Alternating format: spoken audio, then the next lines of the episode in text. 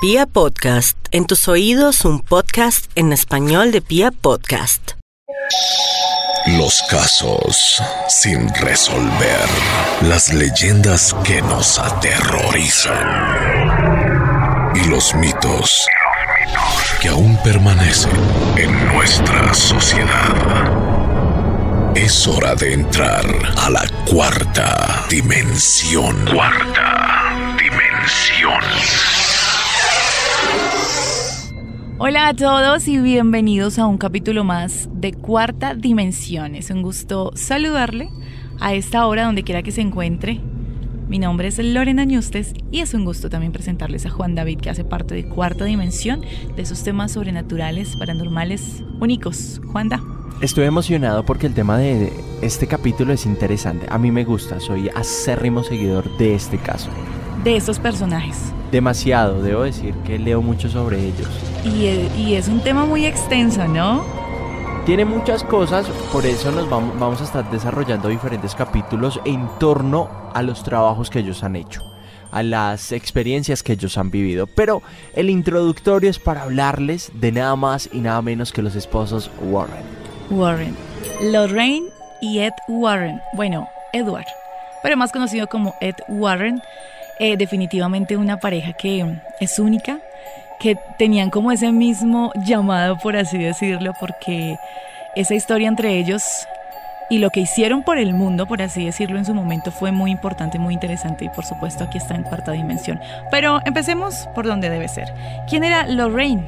A ver, Lorraine, Lorraine. Warren actualmente vive, Sí. eh, tiene 87 años y su primer acercamiento paranormal le cuento que fue en 1933, cuando ya nada más y nada menos tenía 7 años de edad.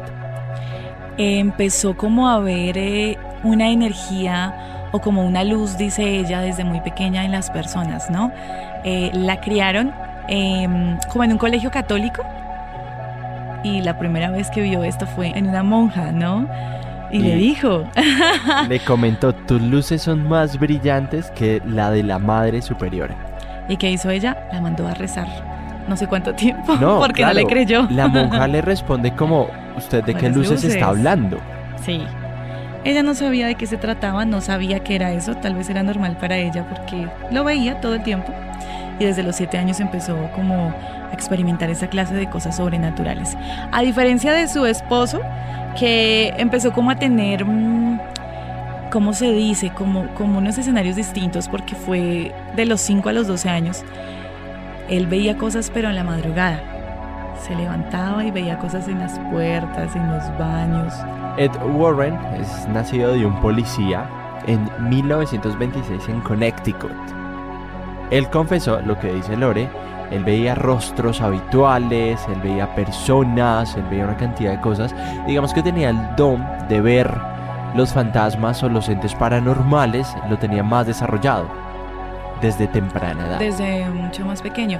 Pero mm, como siempre, cuando uno está pequeño y cuenta algunas cosas, los adultos no, no creen en eso.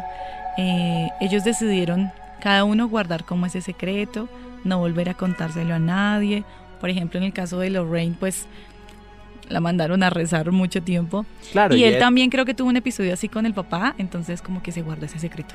empezó a suprimir esa habilidad que él tenía. Por lo mismo, cuando Ed tenía 16 años, él trabajó como acomodador en el Teatro Colonial de Bridgeport y conoció a Lorraine.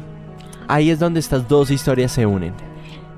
Ella iba todos los miércoles a su hora de teatro con su mamá y ahí conoce, bueno, hicieron como una amistad, tuvieron una amistad al, al inicio muy, muy cercana hasta que se, se ennoviaron.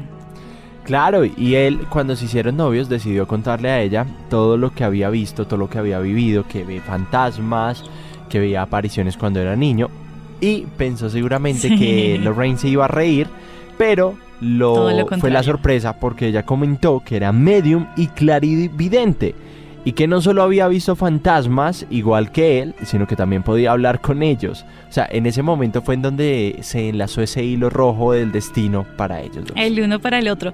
Y aunque él tuvo que pasar por la Segunda Guerra Mundial, pues eh, tuvieron como esa, esa relación muy fuerte, se casaron y llega su primer hija, primera y única hija, ¿no? Judy. Sí, es la única que tiene. La única que tienen. Él, por lo general, le gustaba pintar. Después de llegar a- de, de la Segunda Guerra Mundial, se dedica a lo que más le gusta y es pintar. Mansiones embrujadas Sí. y paisajes embrujados. ¿Qué plan ese de irse con la pareja a sentarse enfrente a cada mansión?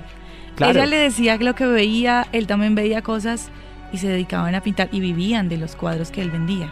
Éramos una pareja de jóvenes muy curiosa y nos atraían esos lugares donde supuestamente se reportaban hechos sobrenaturales porque a nosotros nos habían pasado cosas parecidas. Por esa época yo me sentaba frente a esas caras y en mis lienzos trazaba terroríficos monstruos y fantasmas que surgían en las puertas y ventanas. Después Lorraine se acercaba al dueño de la casa que quizás se sentaba a preguntarnos desde hacía horas qué hacían aquellos dos jóvenes lunáticos allí y les ofrecía si quería comprar el cuadro. Lorraine les decía, mi marido ha pintado esto, mire lo que ha visto. Ellos solo decían, ay Dios mío. Lo increíble es que muchos dueños de esas casas, pese a que estaban horrorizados, nos dejaban entrar a sus casas para que investigáramos. Esa era como su forma de empleo. Les compramos los cuadros, pero entren y, y- Total. y nos ayudan con el tema, algo así. Y eso se llamó New England Society for Psychic Research. O sea, la Sociedad de Investigación Psíquica de Nueva Inglaterra. La primera asociación dedicada a investigar fantasmas y a buscar demonios.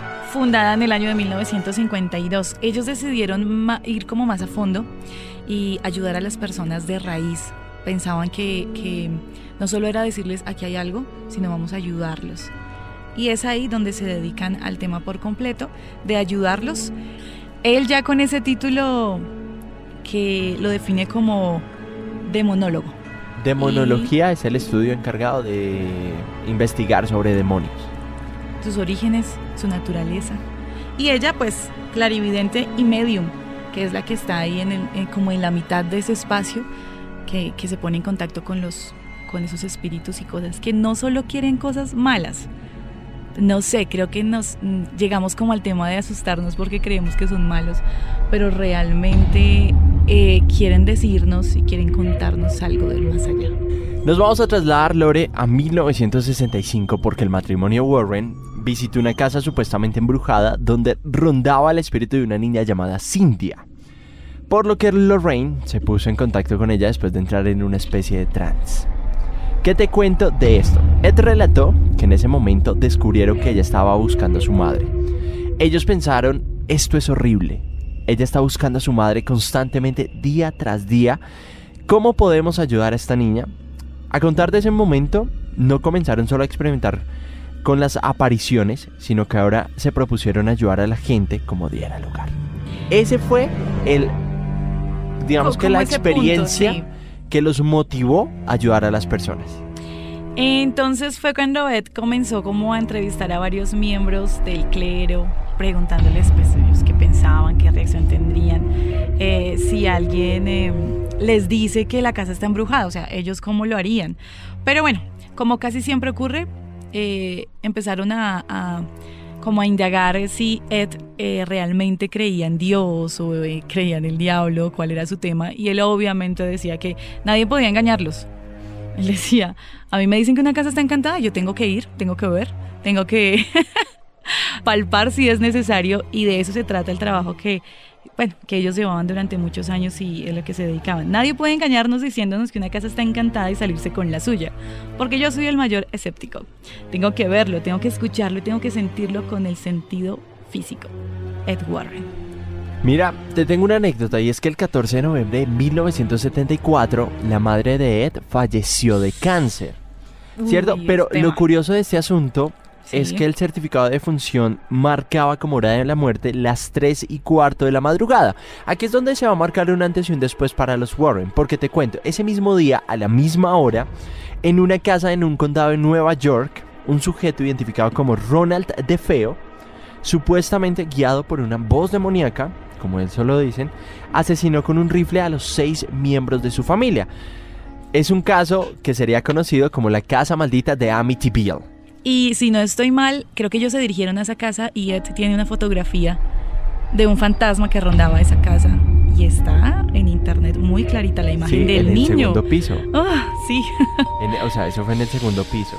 Y mira que además de atender el aterrador caso que afectó al matrimonio Perrone y sus cinco hijas en el caso pues de Rhode Mm, Island, sí. mira que una familia acosada por el espantoso fantasma de una bruja del siglo XIX, también ellos cubrieron ese caso. Es que tienen muchos temas relevantes, ¿no? Y ahí es a donde queremos llegar. Y es que son muchas las historias que han salido o las investigaciones en las que mm, vivieron tantas cosas los Warren. De ahí el conjuro, de ahí Annabelle, de ahí la monja y bueno, muchos otros casos que están ya en la pantalla gigante. Y te tengo unos datos curiosos porque a pesar que los, eh, de los escépticos, la pareja ha trabajado para instituciones importantes y de renombre como el Massachusetts Institute of Technology y la arquidiócesis de Worcester y Hartford. Otra de las cosas, señorita Lorena, y es que de los casos más famosos, como dijimos los de Amityville, Sí. es la foto. Otro de Mm. los casos impresionantes es Annabelle. Yo no sé si sabías, pero en Estados Unidos hay un museo dedicado a los Warren y ellos permiten entrar a su casa donde ellos guardan objetos malditos en el sótano. Es en la misma casa. Sí. Exacto, es en la misma casa de ellos. Este muñeco, Annabelle, existe, pero es totalmente diferente al que vimos en la película. Y obviamente ellos piden algo antes de ingresar a su lugar y es que tú no puedes tocar nada, nada de lo que está ahí, nada de lo que ellos presentan, nada de lo que ellos muestran se puede tocar. Porque estos objetos vienen con energías ya adquiridas, están encerrados demonios en estos objetos, como pasa en el caso de Annabelle. Tú no puedes tocar esa muñeca. Si tú le das espacio para, digamos, de abrirle la mm, compuerta donde la tiene encerrada, la muñeca se puede escapar. Por eso siempre hay un padre que va y hace rezos y santifica el lugar para que no pasen este tipo de cosas, porque ellos también tuvieron sustos con la hija. Y de hecho cuando ellos transportaban a Annabelle en el carro empezó como a fallar, empezaron a pasar eh, cosas dentro del carro y lo que hizo Ed fue rociarle agua bendita mientras llegaban a la casa. La dejaban, él la dejaba en el escritorio muy normal, pero se empezaron a dar cuenta que mm, aparecía en distintos cuartos, empezaba a levitar y fue cuando decidieron eh, meterla como en esa cosita de cristal. Sí. Y es donde no sé cada cierto tiempo es que va como el sacerdote a santificar Tiene el lugar, porque al comienzo creían que no era tan peligrosa, pero se movía mucho por la casa, asustaba a la niña, bueno, cosas que, que podemos ver en las películas, pero que es un tema muy aparte, ese de Annabelle. Lore, te tengo los casos más importantes de los Warren y de los cuales estaremos hablando en próximos capítulos. El primero, ya lo dijimos, que es Annabelle, Amityville, también, la familia Perrón, el Poltergeist de Enfield, tenemos Ghost Watch, también tenemos The Evil Haunting, tenemos la casa Snedeker y familia Smart. Además que ellos también cubrieron un caso que se llamó El Hombre Lobo y el Espíritu del Cementerio Unión. Estos son los 10 casos más importantes de los Warren. Las investigaciones de ellos, sí. Pese a que tienen demasiadas investigaciones, más de 100 investigaciones tienen, pero estos son los casos más reconocidos Se por el puede público. decir que aún faltan películas entonces sobre los Warren. Creo que no solo películas, sino que ellos documentaban todos sus casos y hay casos que ellos no han mostrado por respeto a la gente y también porque son muy fuertes. A lo que voy es que si en su momento no, no está en esa pantalla gigante el conjuro, pues definitivamente nadie sabría quién es Lorraine Warren, quién es Ed Warren y muchos casos para allá, de ahí sale Annabelle, eh, cómo inició la historia. Bueno, también tenemos mucha tela que cortar con respecto a los casos, muchos audios interesantes, muchas imágenes interesantes, saber que fue por un bien, porque ellos estaban era para ayudar, no solo estaban ahí en la mitad para saber qué era lo que pasaba, sino cómo solucionar. Y qué bueno que no solo usted se vea esas películas, sino que también entre en el mundo del internet y pueda escuchar, pueda ver, pueda leer, porque eh, Ed tiene varios libros donde cuenta las experiencias. Muchas gracias por escucharnos en esta edición de Cuarta Dimensión hablando el primer paso introductorio de los Warren, conociendo a estos esposos que se dedicaron a cazar fenómenos paranormales. Recuerde que lo leemos con el hashtag o numeral Cuarta Dimensión. Lore, ¿cómo te siguen en redes sociales? Arroba Lorena Nustes en Instagram, en Twitter y Lorena Nustes en Facebook. Arroba J de Cerquera, si quiere cualquier cosa, ahí nos estamos leyendo. Hay algo para terminar muy curioso y muy romántico, Juanda, que cuando Ed fallece, que es para el año 2006 aproximadamente, Sí. eh, eh, Lorraine cuenta que en su momento lo sintió.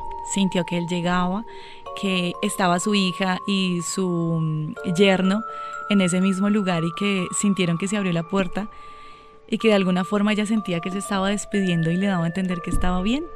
Como que miró a Judy, su hija, y a su yerno y les dijo como es Ed y está bien y se está despidiendo. Fue algo muy romántico que en su momento ella contó en alguna entrevista. Para más capítulos, ingresa a www.vibra.fm slash podcast slash cuarta dimensión. Cuarta dimensión.